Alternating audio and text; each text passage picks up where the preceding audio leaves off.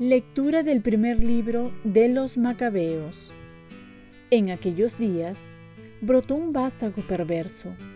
Antíoco Epífanes, hijo del rey Antíoco, había estado en Roma como rehén y subió al trono el año 137 por la época Seleucida. Por entonces surgieron en Israel hijos apóstatas que convencieron a muchos Vayamos y pactemos con las naciones vecinas, pues desde que nos hemos aislado de ellas, nos han venido muchas desgracias. Les gustó la propuesta y algunos del pueblo se decidieron ir al rey. El rey les autorizó a adoptar las costumbres paganas y entonces, acomodándose a los gentiles, construyeron un gimnasio en Jerusalén disimularon la circuncisión y apostataron de la alianza santa. Se unieron con los gentiles y se entregaron a toda clase de maldades. El rey Antíoco decretó la unidad nacional para todos los súbditos de su imperio, obligando a cada uno a abandonar su legislación particular. Todas las naciones acataron la orden del rey e incluso Muchos israelitas adoptaron la religión oficial. Ofrecieron sacrificios a los ídolos y profanaron el sábado. El día 15 del mes de Casleu del año 145, el rey Antíoco mandó poner sobre el altar de los holocaustos la abominación de la desolación, y fueron poniendo aras por todas las poblaciones judías del contorno quemaban incienso ante las puertas de las casas y en las plazas. Los libros de la ley que encontraban los rasgaban y echaban al fuego. Al que le encontraban en casa un libro de la alianza y al que vivía de acuerdo con la ley, lo ajusticiaban según el decreto real. Pero hubo muchos israelitas que resistieron, haciendo el firme propósito de no comer alimentos impuros. Prefirieron la muerte antes que contaminarse con aquellos alimentos y profanar la alianza santa. Y murieron. Una cólera terrible se abatió sobre Israel. Palabra de Dios. Salmo responsorial. Dame vida, Señor, para que observe tus decretos. Sentí indignación ante los malvados que abandonan tu voluntad. Dame vida, Señor, para que observe tus decretos. Los lazos de los malvados me envuelven, pero no olvido tu voluntad. Dame vida, Señor, para que observe tus decretos. Líbrame de la opresión de los hombres y guardaré tus decretos. Dame vida, Señor, para que observe tus decretos. Ya se acercan mis inicuos perseguidores, están lejos de tu voluntad.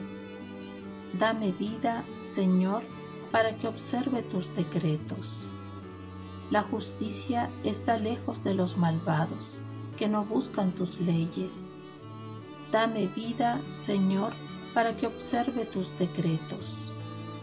Viendo a los renegados sentía asco, porque no guardan tus mandatos. Dame vida, Señor, para que observe tus decretos. Lectura del Santo Evangelio según San Lucas.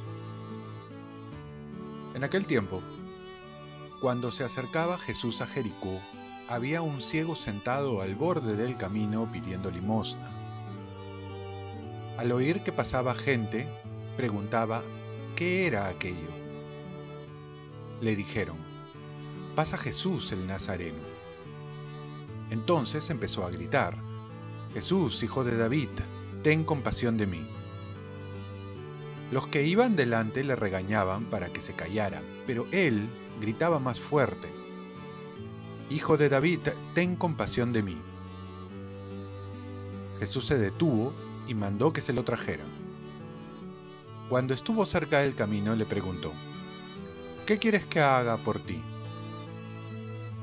Él dijo, Señor, que vea otra vez.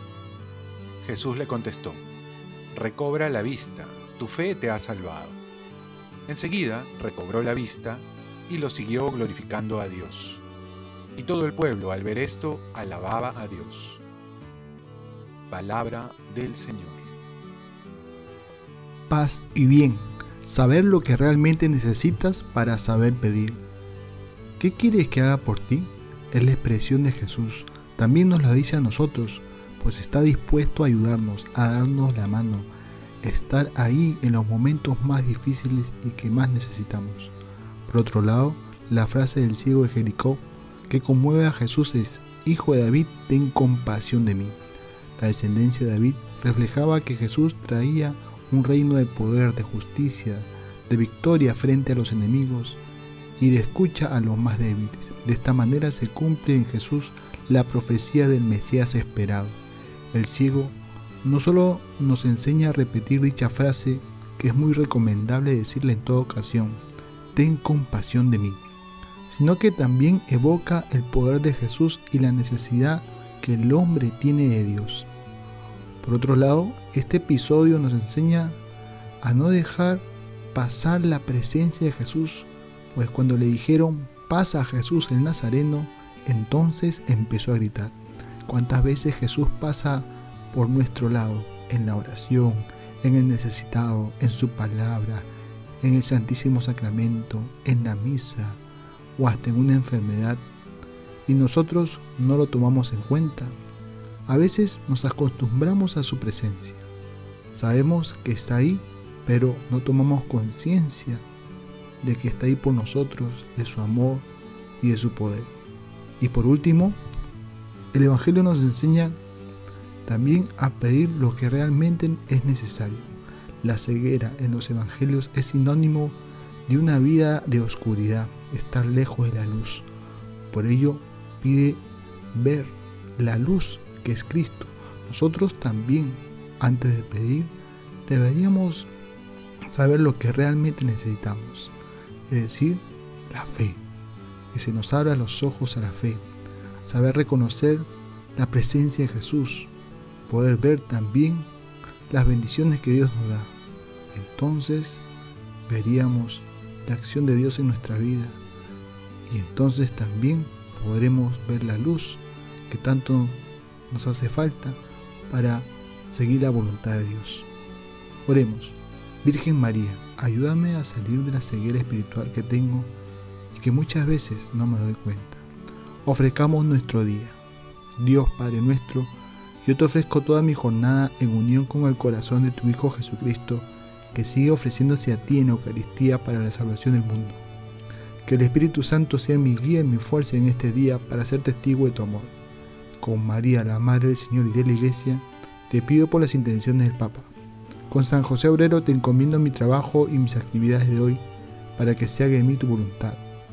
Y la bendición de Dios Todopoderoso, Padre, Hijo y Espíritu Santo, descienda sobre ti.